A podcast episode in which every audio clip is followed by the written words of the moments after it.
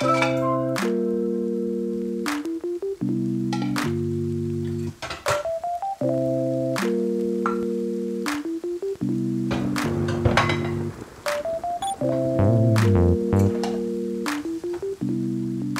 Lena. Hallo Famke. Mm, wie lange ernährst du dich eigentlich schon vegan? Beziehungsweise auch vegetarisch? Mm, also vegetarisch ernähre ich mich seitdem ich 15 bin oder 16. Also schon jetzt, oh Gott, mhm. schon sehr lange. Warte, ich bin jetzt 24, also seit acht Jahren. Krass, oh mein Woo! Gott. Crazy. Und ähm, vegan ernähre ich mich seit vier Jahren, seitdem ich ausgezogen bin von zu Hause. Okay. Genau, ja. Okay.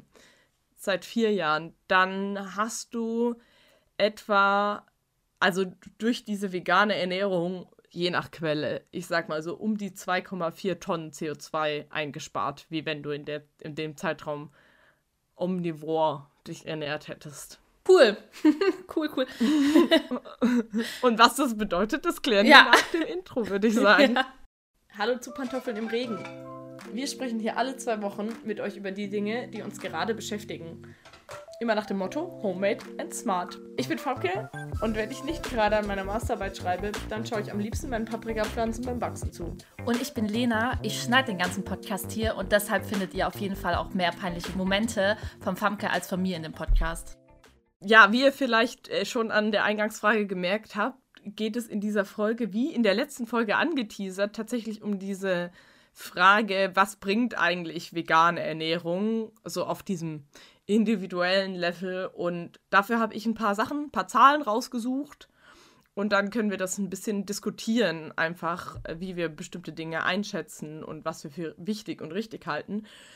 Und so ein kleiner Spoiler vorweg, tatsächlich war ich überrascht, wie viel oder wie sinnvoll tatsächlich eine Reduktion von tierischen, von tierischen Produkten ist. Also das hätte ich gar nicht eingeschätzt. Genau, weil ähm, meine These oder das, was ich letzte, bei der letzten Folge, die könnte ich auch gerne nochmal anhören, ähm, in den Raum gestellt habe, war, dass ich ähm, zwar vegan bin, aber eigentlich nur für mein eigenes Gewissen, weil ich nicht glaube, dass ähm, mein individueller Konsum sich wirklich ähm, irgendwie umwelttechnisch oder wirtschaftlich ähm, auswirkt darauf, dass ähm, weniger Fleisch produziert wird ähm, und Tierleid verhindert wird und ähm, weniger CO2 ausgestoßen wird. Als ich angefangen habe, vegan zu leben, war das wirklich auch so ein sehr idealistischer Gedanke und irgendwann hat sich das dann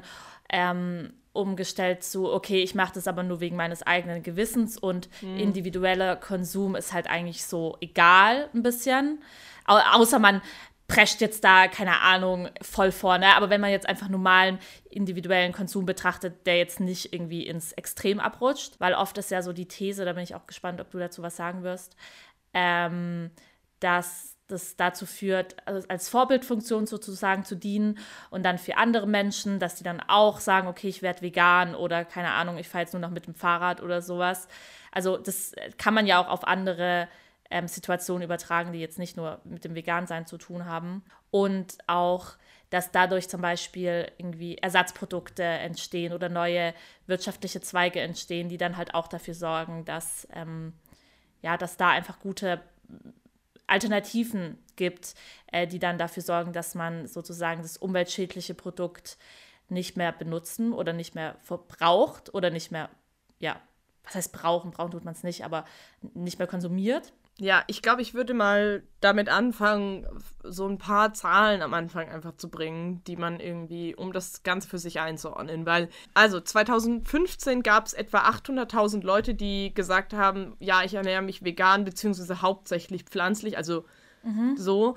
Und 2021 waren es anscheinend schon 1,4 Millionen. Geil! Ähm, und das sind jetzt wirklich nur die Leute, die sagen, also pflanzlich, ne? Mhm. Es gibt natürlich viel mehr Leute, die sagen, ich verzichte äh, oder ich esse nur einmal die Woche Fleisch oder, oder ernähren sich vegetarisch, sind natürlich noch viel mehr, ja. aber einfach nur zur Einordnung. Und auch, wo die Zahlen sich auch, die meisten sich einig sind, ist, dass eben eine Person, die in Deutschland lebt, im Schnitt ne, etwa 11 Tonnen Treibhausgasemissionen pro Jahr von sich gibt. Ähm, um das einzuordnen, also das sind quasi in CO2-Äquivalenten, einzuordnen, eine Person, die in Indien lebt, die gibt im Schnitt, also die gibt im Schnitt eben dazu 1,4 Tonnen nur äh, von sich. Und ein, der verträgliche Durchschnittswert, also wenn jede Person, die auf der Erde lebt, gleich viel CO2 verbrauchen würde oder quasi für gleich viel CO2-Emissionen verantwortlich wäre, dann sind es etwa 2,4 Tonnen pro Jahr. Das heißt, wir sind da etwa fünf, äh, etwa viermal so viel. Also jede Person in Deutschland verbraucht etwa so viel, wie eigentlich vier Personen verbrauchen oder von sich geben dürften. Das zur Einordnung. So. Ähm, das Spannende ist jetzt, dass je nachdem, welche Quelle man konsultiert, ähm, manche reden direkt über Gesamttreibhausgase, manche sprechen wirklich nur explizit von CO2. Da gibt es auch einen Unterschied.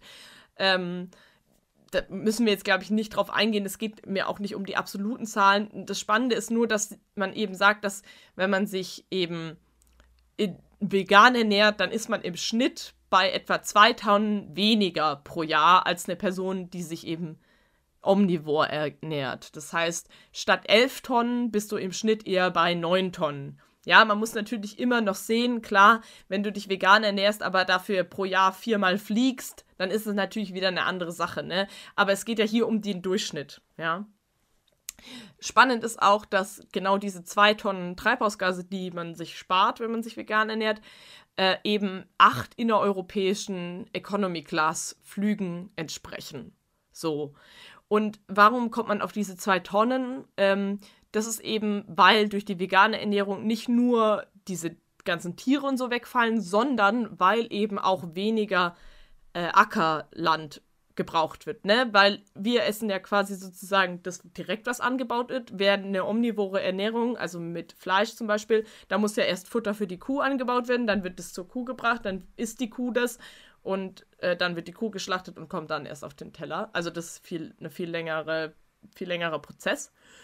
Und weil wir uns eben dieses Ackerland sparen, wo das Futter für die Kuh angebaut wird, sage ich mal so ganz plakativ, ähm, haben wir mehr Fläche verfügbar, auf denen können dann Bäume wachsen, was dann zum Beispiel das CO2 bindet. Und deshalb findet man zwei verschiedene Zahlen. Entweder diese zwei Tonnen, die quasi diese Fläche mit einberechnen, die quasi frei wird durch die vegane Ernährung.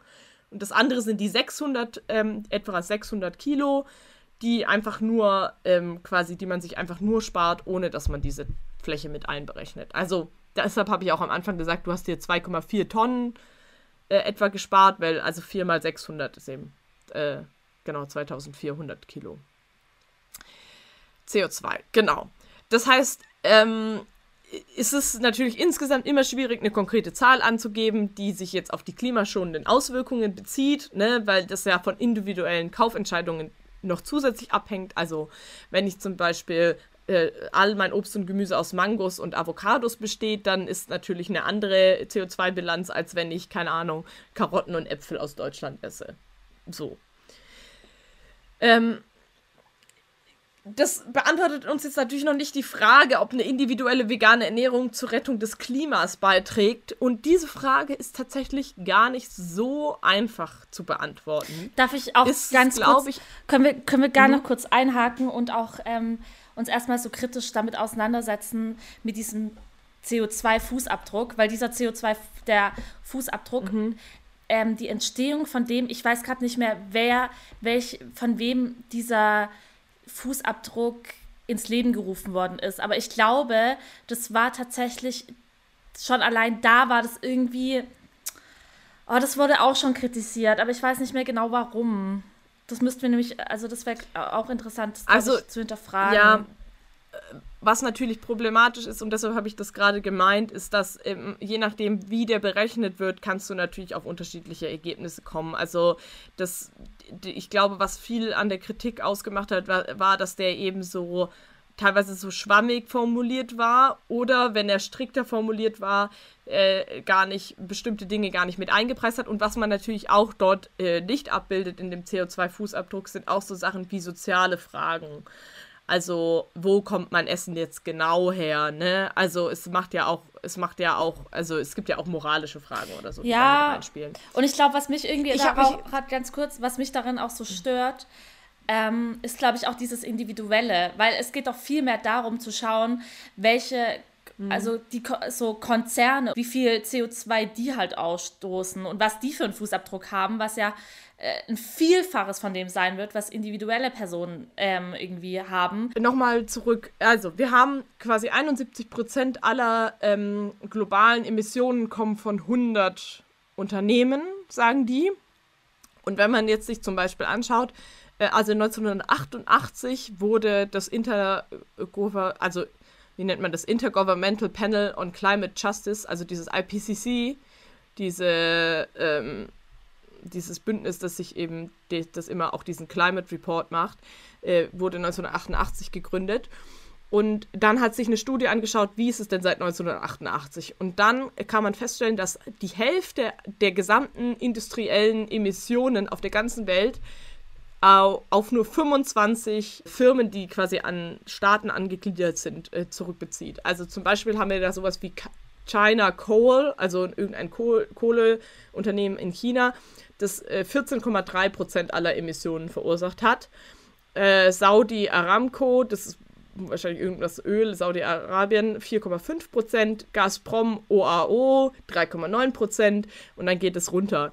Ähm, und daran sieht man halt, dass natürlich diese, äh, gerade diese äh, Firmen, die sich mit den, ähm, die sich mit den fossilen Energieträgern, also beschäftigen, sage ich mal, die mhm. die fördern und dann verbrennen, um Energie zu erzeugen, die sind natürlich verantwortlich hauptsächlich für diese Emissionen. Und deshalb ist natürlich dieser, ähm, dieser individuelle CO2-Fußabdruck natürlich auch wieder schwierig, weil jetzt kommen wir nochmal zurück dazu, wie der sich auch, wie der sich zusammensetzt zum Beispiel der in Deutschland, wenn man den immer auf die einzelne Person unterbricht, dann sind 9% von diesem äh, individuellen Fußabdruck schon die öffentlichen Emissionen. Also nur dadurch, dass ich in Deutschland lebe, äh, emittiere ich schon einfach mal über eine Tonne CO2. Einfach nur, weil ich hier lebe, weil alles, was wir hier an Infrastruktur haben, quasi runtergebrochen auf mich als Einzelperson, also quasi die Emission von Deutschland geteilt durch 81 Millionen, gibt eben schon eine Tonne pro Person. Da kann ich auch nichts dran machen.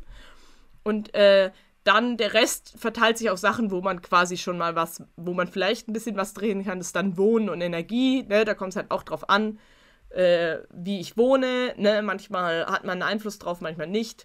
Ähm, dann 30% ist Konsumverhalten, klar, das kann ich selber beeinflussen. Und 13% ist natürlich Ernährung, kann ich auch beeinflussen. Und 23% ist wieder Mobilität. Und Mobilität ist auch wieder so eine Frage, ne? Es kommt halt drauf an. Wenn du in der Stadt wohnst, dann kannst du dich schon entscheiden, das Rad zu nehmen. Aber wenn du jetzt irgendwo auf dem Land wohnst und du musst halt irgendwie zur Arbeit kommen, musst du halt vielleicht das Auto nehmen. Mhm. Und dann ist ist deine persönliche Entscheidungsfreiheit da jetzt auch nicht so. Naja, ich meine, der Bus, der einmal am Tag fährt, kann ja auch genommen werden. Ne? Kannst du auch nehmen, ja. genau. Ja, nee, aber das ist, glaube ich, das Spannende, weil, ähm, und deshalb finde ich eigentlich diese Frage nach, okay, okay, wir haben jetzt einen 11 Tonnen CO2-Fußabdruck pro Person und dann können wir darüber reden, dass ich den als äh, Veganerin auch reduzieren kann und das ist dann auch schön und gut aber dass allein quasi fast 10% von diesem Fußabdruck auf die deutsche Infrastruktur entfallen, zeigt ja, dass wenn man quasi für 81 Millionen Leute das schaffen würde, diesen öffentlichen CO2-Fußabdruck um die Hälfte zu reduzieren, dann hat man halt schon quasi 500 ähm, Kilogramm CO2 pro Person gespart das entspricht ungefähr, ist ein bisschen weniger, aber ungefähr der veganen Ernährung. Das heißt, wenn wir schaffen, die deutsche Infrastruktur um die Hälfte zu reduzieren, mit welchen Wegen auch immer, indem wir sagen, okay, die gesamte Energie in Deutschland ist jetzt erneuerbar oder es gibt keine Flüge mehr oder whatever, ne? Also das, da gibt es ja gibt's ganz viele Ansätze. Ich glaube, die müssen wir jetzt nicht alle hier aufzählen dann hätten man, hätte man quasi schon, ohne dass jede, irgendeine individuelle Person irgendwas macht, schon so viel gespart, wie wenn diese individuelle Person sich dazu entscheidet, sich vegan oder hauptsächlich vegan ja, zu ernähren. Ja, krass. Das ist halt krass, das ne? ist echt krass. Das ist, ja, das ist ja auch das, was wir hatten mit dem, mit dem Trinkwasser in der letzten Folge, ja. wo es halt auch darum ging, wie viel man sich sparen kann, wenn halt ganz Deutschland umsteigen würde, sozusagen. Ja. Das ist krass, ähm, vor allem wenn du sagst, so auch, da haben wir es ja auch wieder mit den Inlandflügen. Das sind Sachen, die könnten echt eingespart werden. Ähm, also es ist ja so, unsere Lebensqualität würde dadurch nicht schlechter werden. Also würde ich jetzt mal sagen, würde ich jetzt mal behaupten. Viele Menschen benutzen ja auch zum Beispiel diese Inlandflüge gar nicht. Und es sind trotzdem, also trotzdem geht es sozusagen auf deren Konto auch mit ein. So. Das ist auch wieder so voll die Ungerechtigkeit innerhalb Deutschlands, dass einfach wenige ähm, Inlandflüge benutzen und aber alle davon eben negativ betroffen sind. Ich meine, das ist ja grundsätzlich das Prinzip, dass wir im globalen Norden halt das, was wir machen, ist ja auf dem Rücken von dem, vom globalen Süden. Schau dir jetzt halt die Flutkatastrophen auf den Philippinen an oder so, ne? Das ist ja, es ist ja mittlerweile schon klar, wo, woher das kommt. Das Spannende ist, um jetzt wieder den Bogen nochmal zu mhm. der Ernährung zu schlagen, ist, dass es, es gibt eine sogenannte Planetary Health Diet. Die wurde entwickelt von einer Kommission, in den 37 WissenschaftlerInnen aus 16 Ländern und verschiedenen Disziplinen teil sind in dieser Kommission. Und die sind halt natürlich ExpertInnen für Gesundheit, Ernährung, Nachhaltigkeit, Wirtschaft, Politik und Landwirtschaft. So. Und das Ziel von dieser Kommission war, eine wissenschaftliche Grundlage zu finden, die das globale Ernährungssystem transformieren kann. Also, dass man nicht nur schaut, okay, wo kann man reduzieren, reduzieren, reduzieren, okay, schafft alle Tiere ab und dann ist, haben wir das Problem gelöst, sondern halt wirklich was zu finden, was erstens realistisch umsetzbar ist, zweitens bezahlbar ist und drittens trotzdem auch noch gesund, also eine gesunde Ernährung ist. Und die haben dann da einen Report geschrieben, den verlinke ich auch auf der Website. Ähm, äh, Pantoffeln im Regen.de, ähm, wo ihr eh immer alle Informationen findet zu den Folgen, ähm, dass es möglich wäre, bis 2050 etwa 10 Milliarden Menschen auf der Erde gesund zu ernähren, wenn man dieser Ernährungsmethode quasi folgen würde. Und das Spannende ist, dass dieser Speiseplan gar nicht ausschließlich vegan ist. Ne? Das ist einfach ein flexitarischer Speiseplan, ähm, wo sogar drin ist, einmal die Woche Fisch, einmal die Woche Hähnchen zu essen, sozusagen, ja. Und wenn man sich alle zwei Wochen, so schreiben die das, wer sich alle zwei Wochen ein kleines Stück Steak gönnt, der liegt auch immer noch im Rahmen von diesem Planetary Health Diet. Das heißt, die ist gar nicht irgendwie ex extrem in Anführungszeichen, sondern das ist einfach eine balancierte Ernährung, wo es auch noch möglich ist, Fleisch zu essen, aber halt in einer Menge, die quasi nachhaltig für die gesamte Welt ist. Und was auch noch so ein Nebeneffekt ist, wenn sich alle Leute so ernähren würden, dann würde man etwa 11 Millionen vorzeitige Todesfälle ähm, durch ernährungsbedingte Erkrankungen verhindern. Auch nicht schlecht, ja, ne? Kann man, ist, ist, ja, kann man machen. Ja. Das Spannende ist, ähm, wenn man sich jetzt äh, das anguckt, äh, wenn, wenn man alle die gesamte Ernährung der Welt umstellen würde auf diese, diese spezielle Diät, äh, oder vor allem in den Ländern mit hohem Einkommen, die eben 68 Prozent des globalen Bruttoinlandsprodukts äh, und 17 Prozent der Bevölkerung repräsentieren, also auch Deutschland, dann würde man eben zeigen, dass man, wenn, also wenn alle Leute in Deutschland und in, beziehungsweise in allen Ländern, die diesen globalen Norden ausmachen, umsteigen würden auf diese äh, Diät, dann würde man eben 61 Prozent ähm, die Emissionen der landwirtschaftlichen Produktion verringern und damit etwa 98 Gigatonnen CO2-Äquivalent einsparen. Und das entspricht eben 14, also das, man würde so viel sparen, wie wenn man jetzt 14 Jahre keine Landwirtschaft betreiben würde. Kannst du es nochmal sagen? Ist es ein bisschen kompliziert, ja. ne? Also, wenn man in, im globalen Norden auf diese Diät umsteigen würde und entsprechend produzieren würde in der Landwirtschaft, mhm. würde man so viel CO2 sparen, wie wir im Moment mit unserer Ernährung und unserer Landwirtschaft jetzt in 14 Jahren erzeugen. Also 14 Jahresäquivalente CO2 könnten wir dadurch auf einmal einsparen. In einem Jahr oder? Ja, genau, wenn wir jetzt halt umsteigen, ja. Genau. Weil natürlich die, diese, diese Ernährungsmethode und die Produktion davon erzeugt natürlich immer noch CO2, ne? Klar, also es ist ja so, aber es ist halt viel, viel weniger, also 61 Prozent. Und äh, Frage dazu, ich weiß nicht, hast du dich mit dieser Ernährungsmethode auch ein bisschen auseinandergesetzt? Ja, also es gibt da verschiedene Studien dazu. Ich habe dann irgendwann mal aufgehört, da weiter reinzugehen. Aber es gibt verschiedene Studien dazu, auch wie bezahlbar die ist und wie man die umsetzen kann und so. Es ist, glaube ich, noch kein Set in Stone Ding, wo jetzt schon so super easy umsetzbar ist. Aber ich finde es einfach spannend, dass man halt das auch nachweisen kann, dass das tatsächlich irgendwie eine bessere Ja. Insgesamtbilanz hat. Weil mich würde das voll interessieren. Ich habe äh, vor kurzem, ich habe hier von äh, der Rosa Luxemburg Stiftung ähm, so ein Katalog oder so, so ein Heft auf jeden Fall. Ähm, da geht es eben auch um so Umweltprobleme, Umweltschutz und so weiter. Das ist auch sehr interessant. Ich glaube, es ist auch kostenlos. Ähm, und da meinten die halt, dass zum Beispiel die, also dass 2050 durch den Klimawandel ähm, die Landwirtschaft ganz anders aussehen muss oder wird als heutzutage. Und mich würde es interessieren, ob ähm, diese, also ob die Ernährungsweise das schon mit, also schon mit einberechnet worden ist, dass da eben ganz andere Klimaverhältnisse herrschen, sprich ganz anders angebaut werden muss. Also so wie ich das verstanden habe, schon, aber darauf jetzt erstmal keine Gewähr. Also de deshalb ist es ja so eine Kommission mit, mit 37 Leuten, die sich halt damit auseinandersetzen. Also das ist jetzt nicht so eine random Person, die sich das irgendwie ausgedacht hat. Und, ah, und ist das, ist das von Bund oder von Land bezahlt oder so? Oder? ähm, das ist eine Kommission aus von 16 Ländern. Also so ah, eine globale Kommission. okay, also genau. es ist off official, das ist nicht so, ah, ja. ja. Nee, das ist nicht so eine random Studie, sondern das ist schon ein official Ding. Oh, das wäre super spannend, sich damit ähm, irgendwie weiter auseinanderzusetzen. Interessant, ja. Genau. Ich glaube, das letzte, was ich noch, also an Fact oder an, an interessantem Wissen gefunden habe, war, ist, dass man, ähm, man spricht immer, das habe ich ja jetzt auch gemacht, weil es einfach einfacher ist, aber dass man spricht immer über die Emissionen als äh, Metrik, um Nachhaltigkeit zu messen.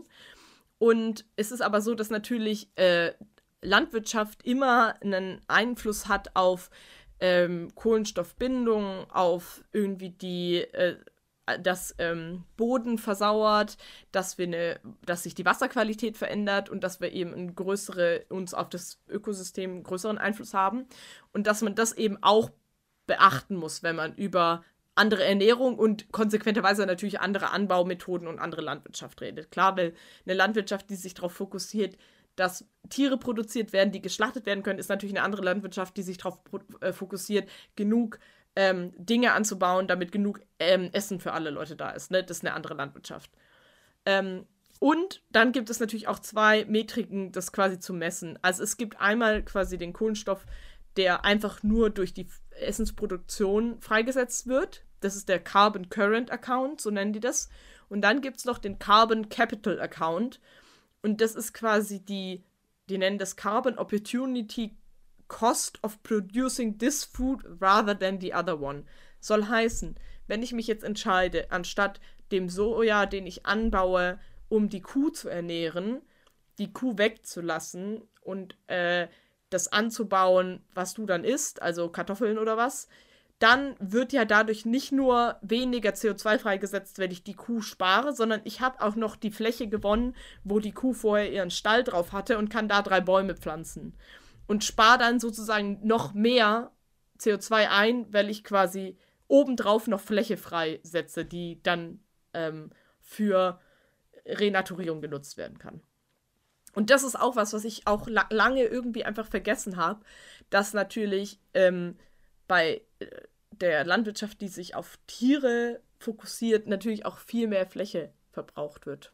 Mir fällt da auch noch so ein, irgendwie so Vergesellschaftung oder so, weil ich meine, es muss sich ja auch lohnen. Ich würde kurz mal ein bisschen zusammenfassen, worüber wir gesprochen haben.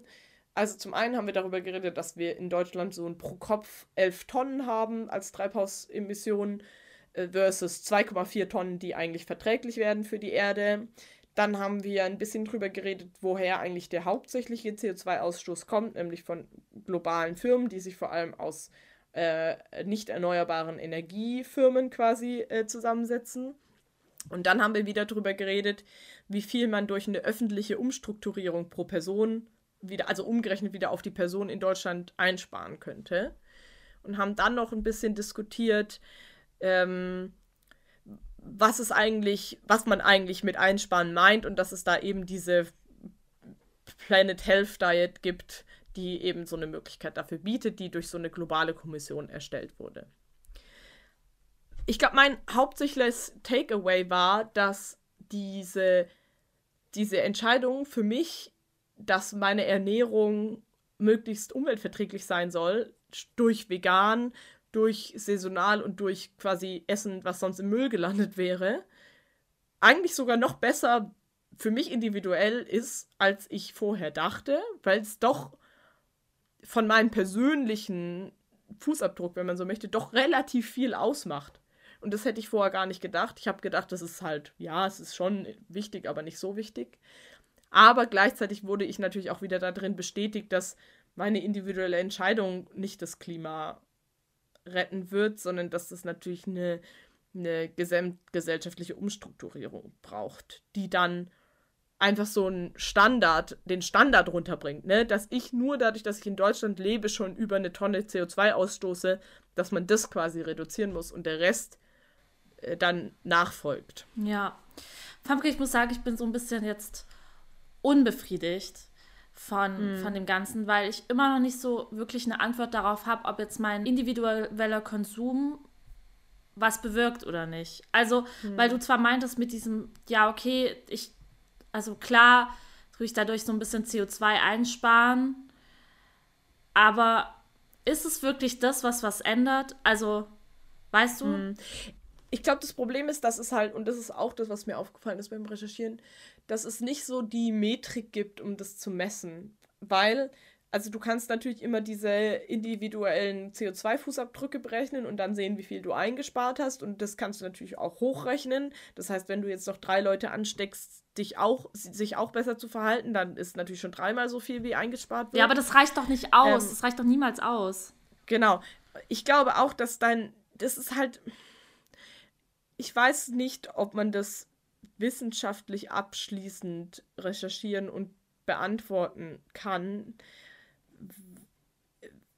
Beziehungsweise, wenn, dann würde ich immer sagen, dass natürlich so eine, eine globale andere Richtlinie für Unternehmen einen viel höheren Einsparungspotenzial hat. Aber die Frage ist, wie kommen wir denn zu so einer globalen Richtlinie? Ne, dafür braucht es ja Leute, die bewusst sind und dann auch an dieser Richtlinie arbeiten wollen. Ich glaube, das ist was, was du ewig diskutieren kannst. Äh, oder was auch eine Frage ist, wie viel jetzt deine persönliche Entscheidung dazu führt, dass sich da was verändert. Aber, und ich glaube, das darf man nicht vergessen, als BewohnerInnen des globalen Nordens in einem Land, das sehr für viele, viele, viele CO2-Emissionen verantwortlich ist, finde ich schon, dass unsere private Konsumentscheidung einen größeren Stellenwert hat oder ein größeres Potenzial hat, als jetzt äh, von der Person, die sowieso in einem Land wohnt, wo die Emissionen so niedrig sind. Weil zum Beispiel, wenn du dir überlegst, dass eine Person in Indien im Schnitt nur 1,4 Tonnen emittiert, dann kann die Person auch so viel Fleisch essen, wie sie möchte. Aber wenn du dir überlegst, dass wir im Schnitt schon 11 Tonnen emittieren und wir können jetzt durch eine vegane Ernährung 600 Kilogramm einsparen, dann finde ich schon, dass das auch in unserer Verantwortung liegt, das zu tun. Weißt du, wie ich meine? Ja, ich weiß, was du meinst. Aber das ist halt trotzdem nur so ein Tropfen auf einem heißen Stein, weißt du? Mhm. Aber ich glaube, dass man dass von diesem gesamten CO2-Ausstoß, den eine Person hat, gibt es natürlich einen großen strukturellen Anteil, der sich ändern muss. Und auch quasi von dem Gesamtausstoß der gesamten Welt ist natürlich auch ein riesiger Anteil auf den Firmen. Aber ich finde als, also aber das ist mein moralisches mhm. Argument. Ja, genau. Mein moralisches Argument ist, dass wir als Person im globalen Norden, die verantwortlich sind für so viel, auch eine Verantwortung im individuellen Konsum haben. Die das nicht heißt, dass das heißt nicht, dass ich unterschreibe, dass man immer so Konsumshaming betreiben muss. Ich finde nur, ich persönlich ähm, habe diese Verantwortung. Weißt du, wie ich meine? Schon, aber die Frage ist halt, bringt es was? So bringt es irgendjemand was, dass du dich verantwortlich fühlst?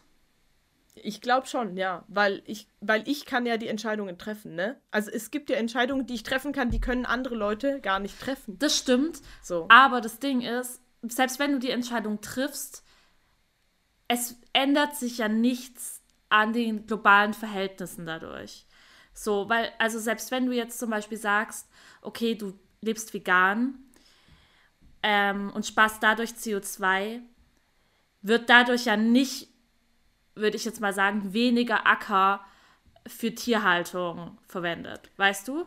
Und das ist eine Frage und das ist auch das, was ich versucht habe rauszufinden in der Recherche und das ist wirklich schwierig rauszufinden. Aber was du ja beobachten kannst, ist, dass in den letzten Jahren irgendwie so ein Trend dahin gegangen ist, dass sich mehr und mehr Leute vegan ernähren. Also gerade zum Beispiel in Deutschland, diese Zahl, die ich am Anfang gemacht habe, dass es sich fast verdoppelt hat seit 2015 in den letzten sechs Jahren, hat ja schon dazu geführt, dass irgendwie der gesamte Konsum an äh, dass sich die, das gesamte, also das gesamtdeutsche Konsumverhalten auch ein bisschen verändert hat. Und das funktioniert halt nur, wenn sich immer mehr Individuen entscheiden, sich zu verändern. Weißt du, ich meine?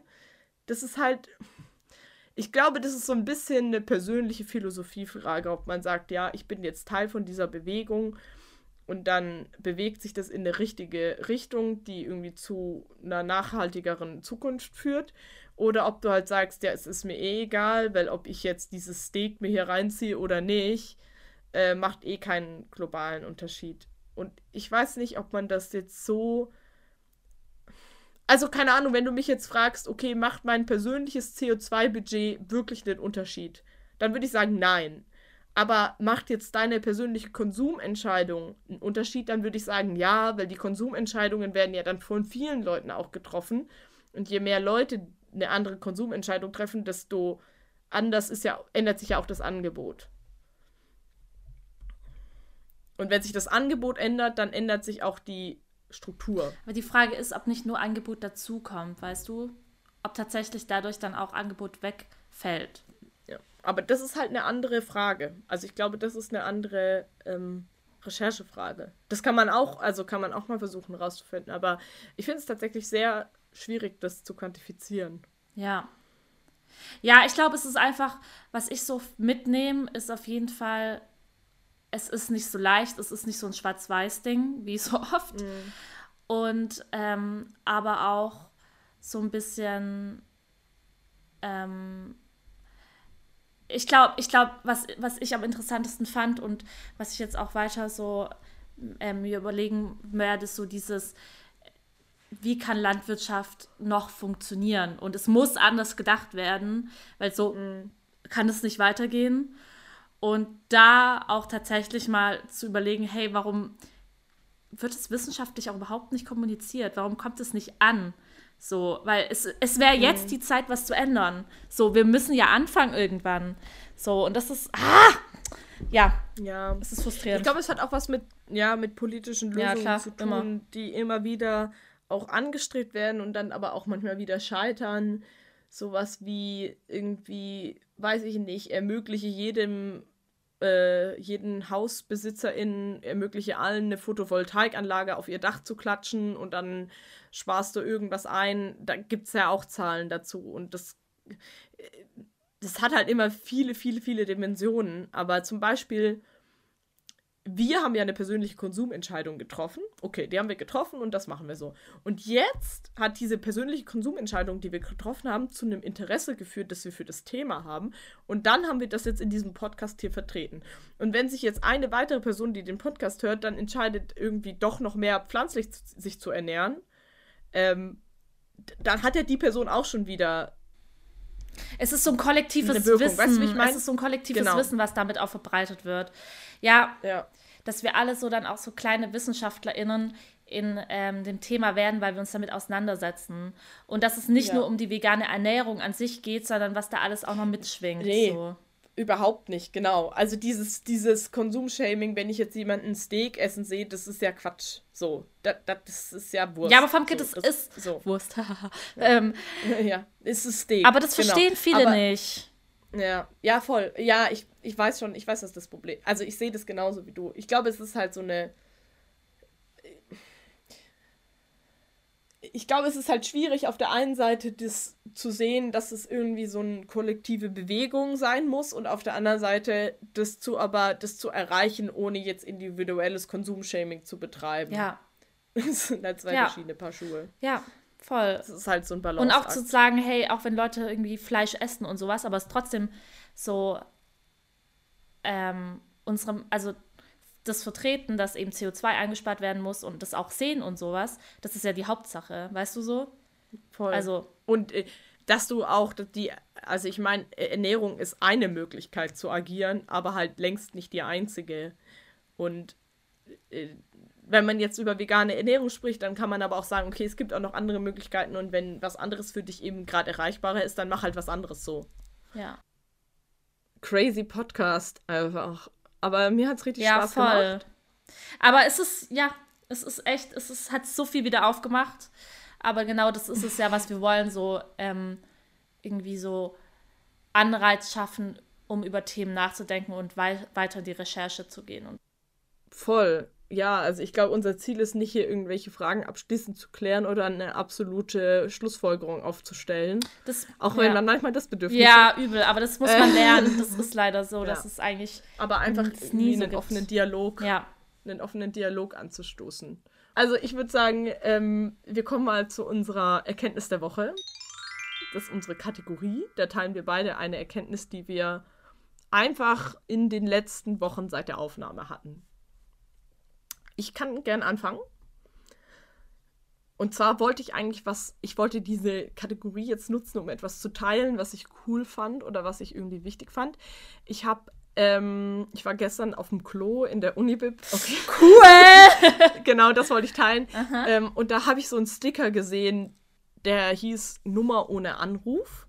Und es ist anscheinend so eine Initiative, wo, wenn du, äh, wenn dich jetzt eine Person nach deiner Nummer fragt und du möchtest diese Nummer aber nicht rausgeben und die Person bleibt aber irgendwie so persistent und du siehst keine andere Möglichkeit, als eine Nummer rauszugeben, dann kannst du diese Nummer rausgeben und wenn die Person dann dieser Nummer textet oder anruft, dann kriegt sie quasi so einen, ähm, so einen Text, so einen automatisierten, hey, du hast eine Person, äh, die Person, die dir die, die, diese Nummer gegeben hat, äh, hat sich unwohl gefühlt, ähm, äh, bla bla bla, damit das nicht weiter passiert, kannst du auch hier klicken und da wird das dann noch weiter erklärt. Also quasi, die, diese Nummer gibt quasi so ein automatisiertes Bildungsangebot an diese Person, die dich vorher eben bedrängt hat, deine Nummer rauszugeben. Und die würde ich, glaube ich, auch im, in, in, der, in der Beschreibung einfach mal angeben. Ich lese sie jetzt nicht vor, ist auch egal. Aber da ja, könnt ihr euch ja mal angucken. Ich habe sie mir mal in mein Handy eingespeichert. Falls ich mal in die Situation komme, dann würde ich halt genau diese Nummer raussuchen und meiner der Person geben. Ich glaube, es ist ein ganz eleganter Weg, sich selber aus, erstens aus der Situation rauszuziehen, ohne in, in eine gefährliche Situation zu kommen und gleichzeitig aber trotzdem noch was Gutes zu tun wo hoffentlich die Person, die dich so bedrängt hat, dann vielleicht zum Umdenken angeregt wird. Mhm, hoffentlich, ja. Fand ich sehr cool. Sehr cool. Ähm, da würde ich mich gleich anschließen an der Empfehlung. Und zwar, ich bin auch so schlecht im Namen merken. Mohammed irgendwas. Ähm, die Person, die auch, Famke, du weißt es bestimmt, den ähm, weißen Fleck rausgebracht hat als Buch. Ja. Und noch habe ich auch gelesen. Ein anderes Buch, was ich auch gelesen habe.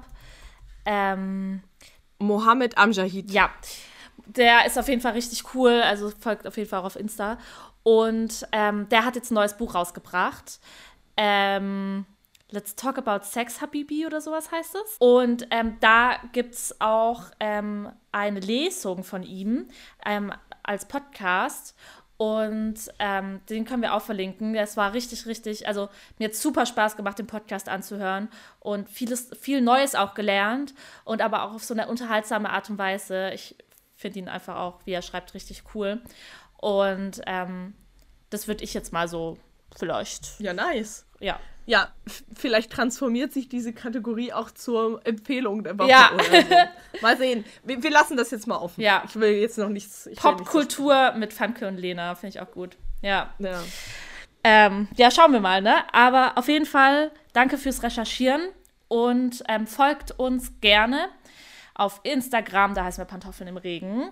Schaut auf der Website vorbei, wenn ihr euch weiter informieren wollt und erzählt euren Freundinnen und Bekannten, eurer Familie, euren Liebsten von uns und dass sie uns hören sollen.